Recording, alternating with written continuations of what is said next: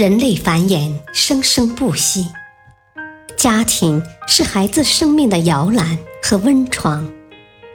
孩子是父母的作品，家庭是孩子的第一课堂和终身学堂。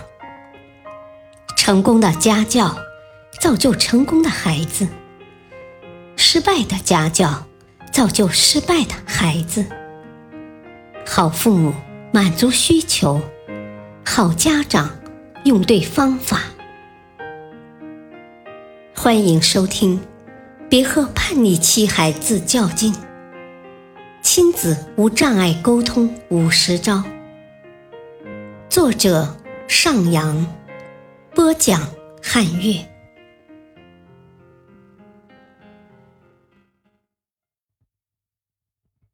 批评的艺术。我们先听听一位家长的来信。我在一家事业单位从事管理工作，因工作性质的原因，培养了我办事风风火火、雷厉风行的性格。所以我在对孩子进行教育时，也比较直接和简单。孩子小的时候还好，现在长大以后就不大服从我的管教了。当我发现孩子近来成绩下降时，我严厉地批评了他。但是感觉收效甚微，孩子似乎对我的批评都已经免疫了，依旧没什么改观。我究竟应该怎么办呢？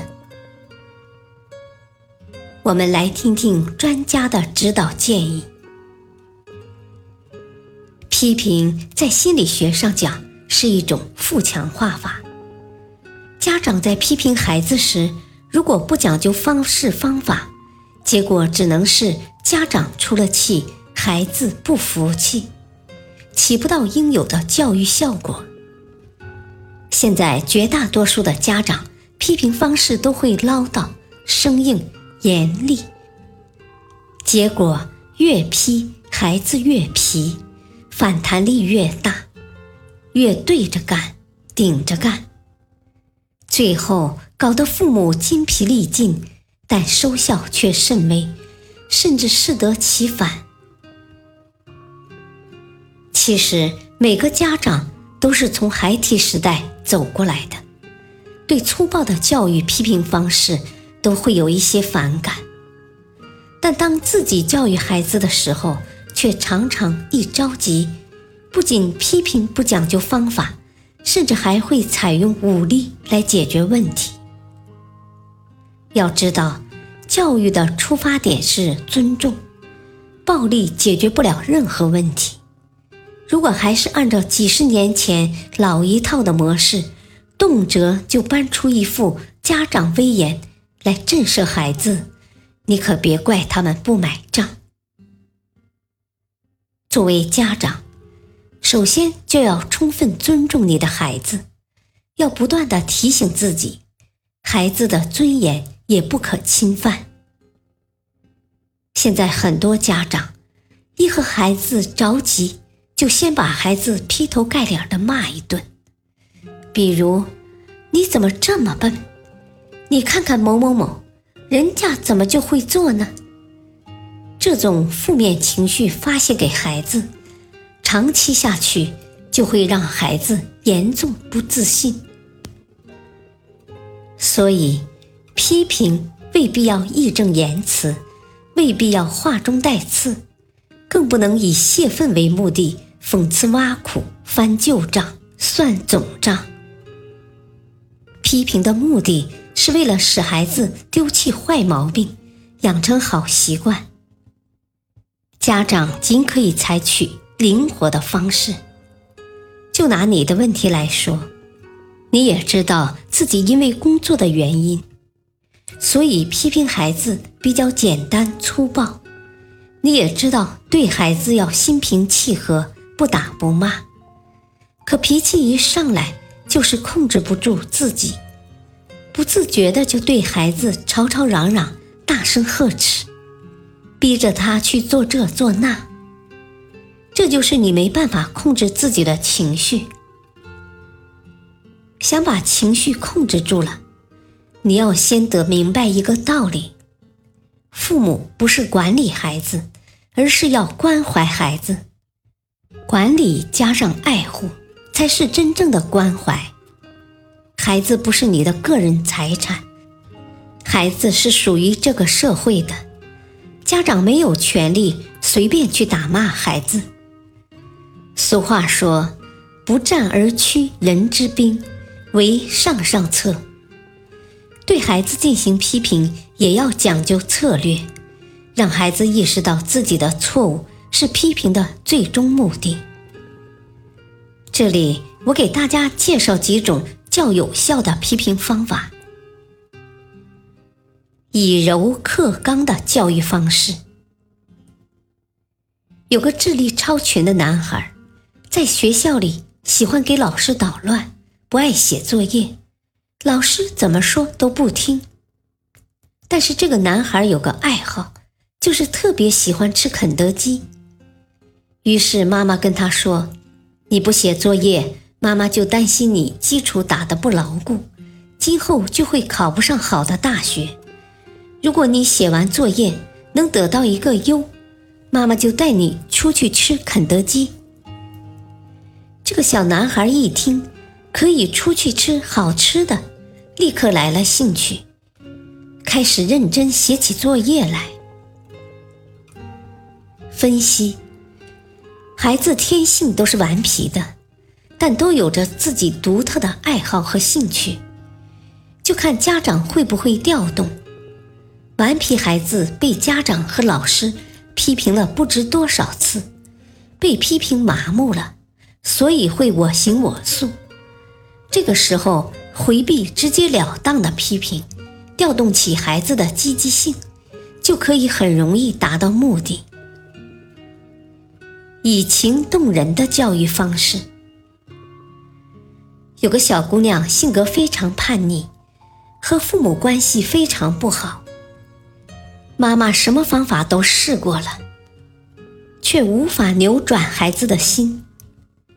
有一天，妈妈无意中翻出自己当年的育儿日记，那里面记录着女儿成长的一点一滴。于是她拿出来给女儿念，从她出生时的喜悦。到她得病时，妈妈的恐惧，以及对孩子的美好期望，全都包含在这几本日记里。刚开始，女儿还似听非听，非常不耐烦。后来渐渐入了神，渐渐眼里有了泪。终于，他忍不住扑到妈妈怀里，哭着向妈妈道歉。分析。爱可以感化一切。孩子虽然叛逆，但却不是草木，其实对父母有很深的爱。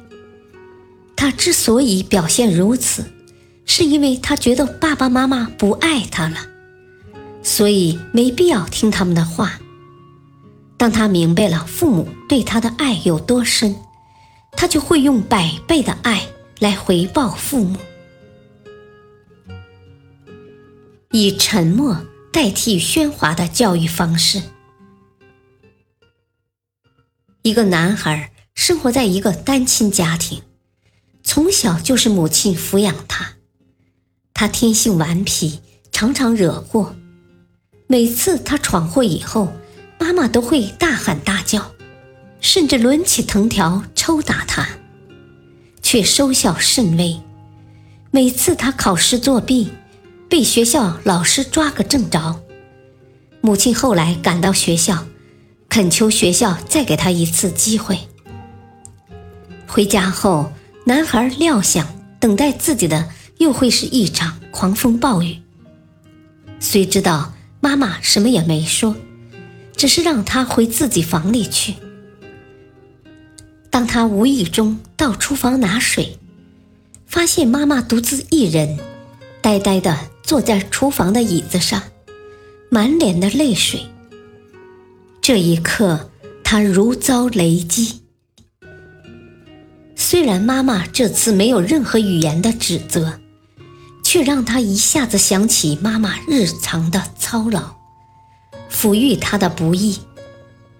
从此以后，他痛下决心，改过自新。分析：假如孩子每天处在打骂和训斥之中，就会变得麻木不仁，而且还会产生这样一种想法：反正我都是这样了，那就坏下去吧。父母的训斥、打骂，反倒筑起一堵高墙，阻断了亲子间的情感交流，没能让孩子站在父母的立场上想问题。却增加了漠视和仇恨。反正你们不爱我，所以也不需要你们来管教我，爱咋地咋地吧。而与之相反，如果关键时刻用沉默代替语言，实际上是对犯错的孩子进行无言的谴责。在这个沉默的空间里。孩子卸除了被迫自卫的武装，有了很大的自我感受和思考的空间，并且能够扪心自问，开始回想自己的所作所为，从而对父母的痛心和难过产生深切体会。一旦他能站在父母的立场思考问题，许多冲突就可以迎刃而解。孩子本来是上天给我们的礼物，家长对孩子应该时刻抱有一种感恩惜福的心。正是因为他们的到来，家长才学会了更多的爱。孩子犯错了，家长要稳定自己的情绪，让自己的心量变大，眼界变宽。教育孩子的时候，多想想孩子犯错。也没什么了不得，他也不是故意犯错的。年轻人不犯错，他能长大吗？